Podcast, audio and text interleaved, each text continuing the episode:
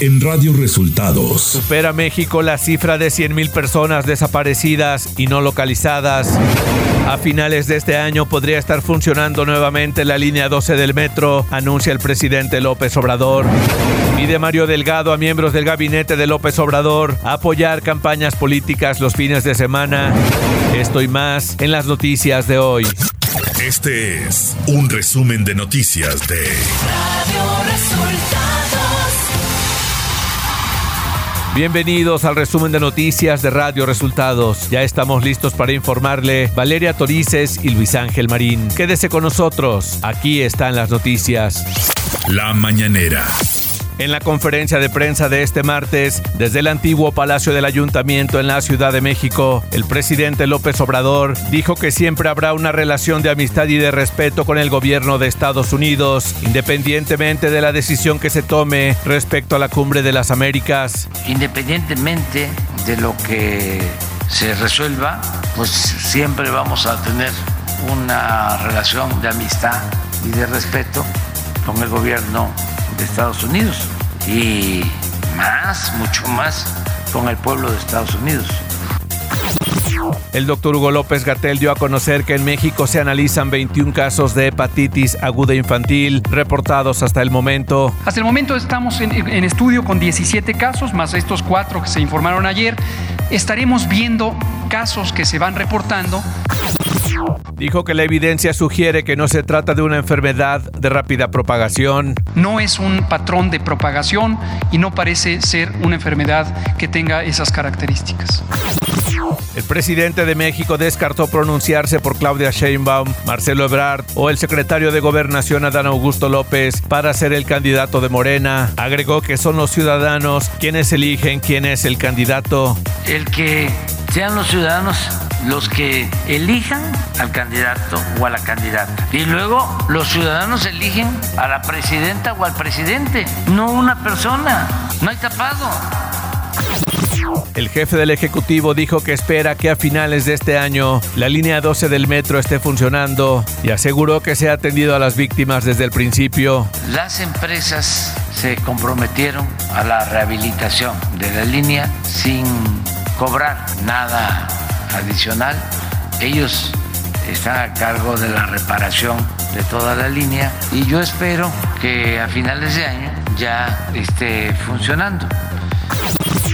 Por su parte, la jefa de gobierno Claudia Sheinbaum indicó que la rehabilitación de la línea 12 requiere de un estudio detallado de la parte elevada, el cual ha llevado tiempo. La rehabilitación requiere de un estudio muy detallado de cada uno de los claros de más de 7 kilómetros en la parte elevada.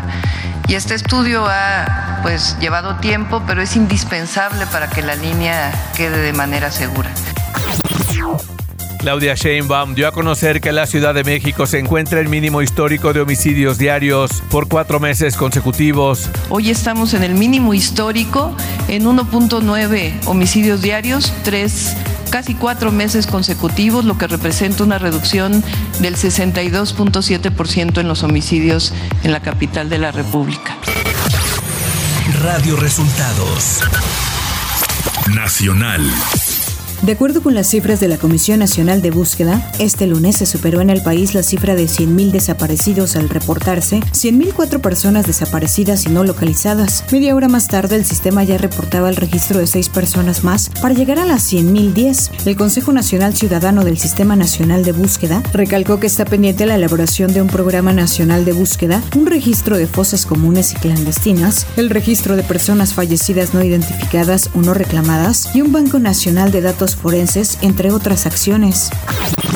El embajador de Estados Unidos en México, Ken Salazar, señaló que para Estados Unidos es muy importante que México acuda a la Cumbre de las Américas programada para el próximo mes en Los Ángeles. Por ello, el miércoles vendrá una comitiva para reunirse con el presidente López Obrador y alcanzar un acuerdo. Salazar dijo que históricamente ha habido muestras de la importancia de México para Estados Unidos y resaltó que en el futuro la apuesta para el desarrollo no está ni en China ni en ningún otro país, sino en México. La dirigencia nacional de Morena pidió a los funcionarios del gabinete del presidente Andrés Manuel López Obrador hacer campaña los fines de semana en los seis estados donde el 5 de junio habrá elecciones para gobernador. Si les da autorización el presidente, el sábado o domingo, en días inhábiles le dediquen tiempo a acompañar a Morena en las campañas, dijo en conferencia de prensa Mario Delgado. El embajador de carrera Juan José Gómez Camacho presentó su renuncia como titular de la Embajada de México en Canadá para incorporarse a la academia en la Universidad Johns Hopkins. En una carta dirigida al presidente Andrés Manuel López Obrador, el diplomático también dimitió como miembro del Servicio Exterior Mexicano, al que pertenecía desde 1988. Economía.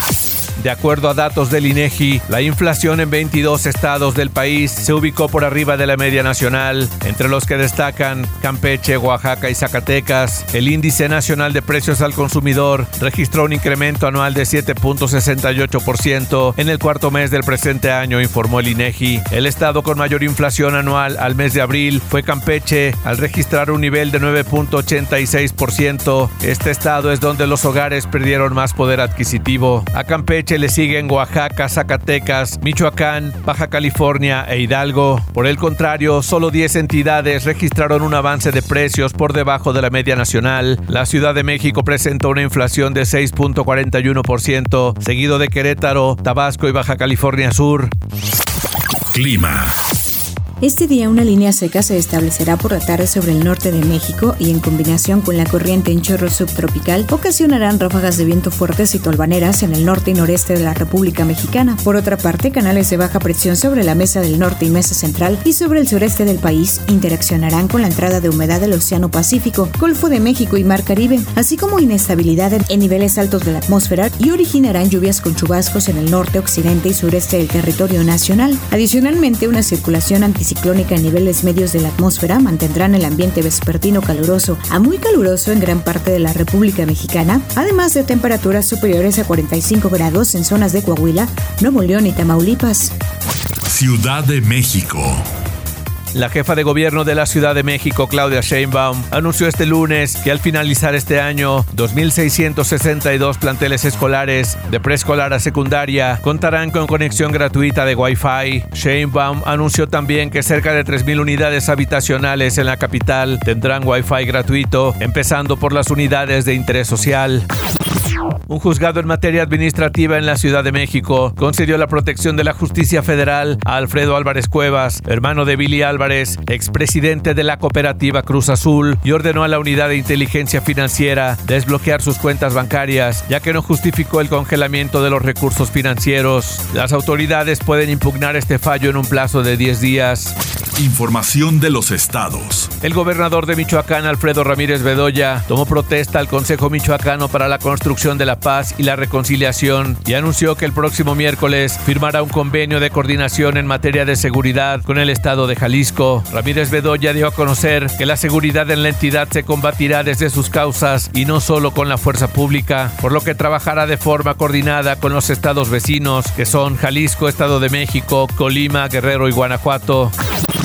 El secretario de Turismo Miguel Torruco Márquez se reunió con la gobernadora de Baja California, Marina del Pilar Ávila, y con el gobernador de Sonora, Alfonso Durazo Montaño, en donde plantearon temas diversos que van desde la estrategia y los acuerdos de la Mesa del Pacífico hasta la presentación de la marca Mar de Cortés y la definición de los mecanismos de coordinación entre la Federación y los estados para promover esta región en el plano nacional e internacional.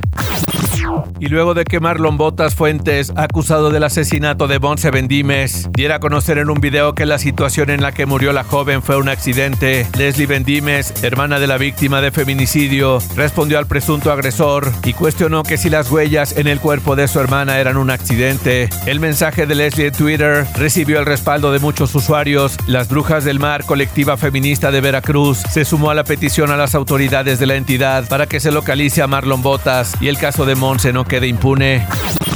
El gobierno del estado de Veracruz emitió un comunicado para dar a conocer que debido a malos manejos emitió un decreto que extingue el fideicomiso público de administración denominado Acuario de Veracruz, principalmente por la muerte de un manatí, hecho que no fue dado a conocer a la opinión pública, ya que al parecer pensaban desaparecer el cadáver de manera ilegal. El decreto instruye que en menos de 48 horas se reabre el acuario.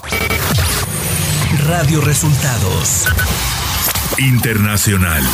El gobierno de Estados Unidos anunció este lunes que aumentará los vuelos hacia Cuba, tomará medidas para relajar las restricciones sobre los viajeros estadounidenses a la isla y levantará las limitaciones impuestas por el exmandatario Donald Trump a las remesas que los inmigrantes pueden enviar hacia la nación caribeña. El Departamento de Estado indicó en un comunicado que retirará el límite actual de mil dólares trimestrales a las remesas familiares y permitirá las remesas no familiares que brindarán apoyo a emprendedores independientes cubanos. Washington también consentirá vuelos programados y fleteados a otros lugares además de La Habana, señaló la agencia. La Cancillería cubana dijo que se trata de un paso limitado en la dirección correcta y no modifican en absoluto el bloqueo dispuesto por Washington hace más de 60 años.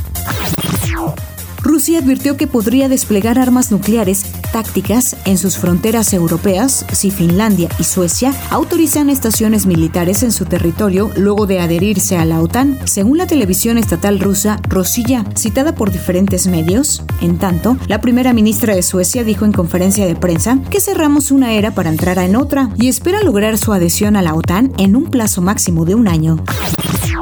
La Organización Mundial de la Salud se ha mostrado este lunes dispuesta a enviar ayuda a Corea del Norte para hacer frente a la propagación de la COVID-19, tal y como ha informado la directora regional de la entidad para el sudeste asiático. En un comunicado en el que ha mostrado su preocupación por la situación que atraviesa el país asiático, la OMS ha recalcado que está preparada para prestar asistencia al pueblo norcoreano y ha insistido en que se encuentra a la espera de recibir más información sobre la situación que atraviesa actualmente el país.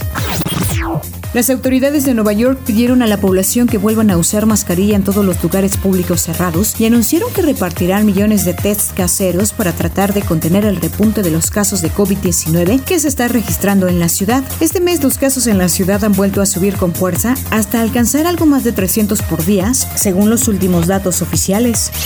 Tecnología. Elon Musk anunció este martes nuevamente que no puede seguir adelante con la adquisición de Twitter a menos que la empresa demuestre de forma pública que menos del 5% de las cuentas de la plataforma son falsas o spam. Musk hizo ese comentario en una respuesta a otro usuario de Twitter la mañana de este martes. Sony ha comenzado a revelar todos los videojuegos que estarán en el catálogo de la nueva plataforma PlayStation Plus. La compañía japonesa ha anunciado varios títulos como NBA 2K22, Assassin's Creed Valhalla, Tekken 2, Demon Souls y muchos otros títulos de las diferentes versiones de la consola PlayStation, incluida la portátil. Estos títulos estarán disponibles en el servicio de renovación de suscripción que se lanzará la próxima semana en Asia para luego ser lanzada a nivel mundial. Espectáculos. Netflix ha anunciado que la semana Geeket 2022 se llevará a cabo del lunes 6 al viernes 10 de junio. La semana Geeket es un evento virtual para fans de 5 días de duración que celebra las series, películas y juegos de la plataforma de streaming de todos los géneros. En esta ocasión, los fans recibirán las últimas noticias de Sandman, The Umbrella Academy, Manifest, El Hombre Gris, Alice in Borderland, Turno de Día, Resident Evil, Monstruo del Mar, entre otras grandes y esperadas producciones. Asimismo, por primera vez se compartirán juegos exclusivos de la plataforma.